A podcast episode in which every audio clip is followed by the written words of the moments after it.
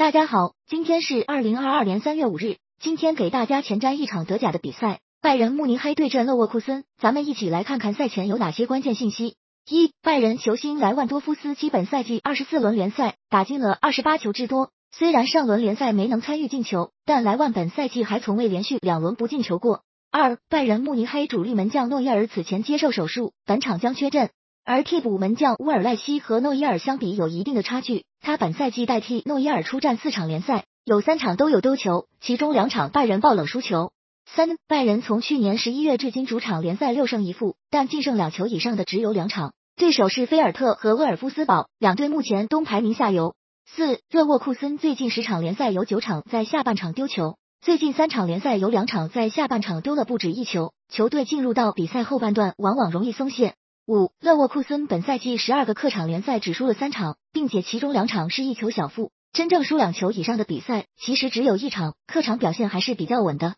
六，勒沃库森核心前锋希克因伤病无缘本战，希克本赛季已为勒沃库森打进二十个联赛进球，他的缺席对勒沃库森进攻的削弱可想而知。七，拜仁最近五场主场联赛有四场丢球，只有对保级队沃尔夫斯堡零封。本场比赛不但核心门将诺伊尔缺席，主力中后卫埃尔南德斯也因停赛而缺阵，对拜仁本就不佳的防线无疑是雪上加霜。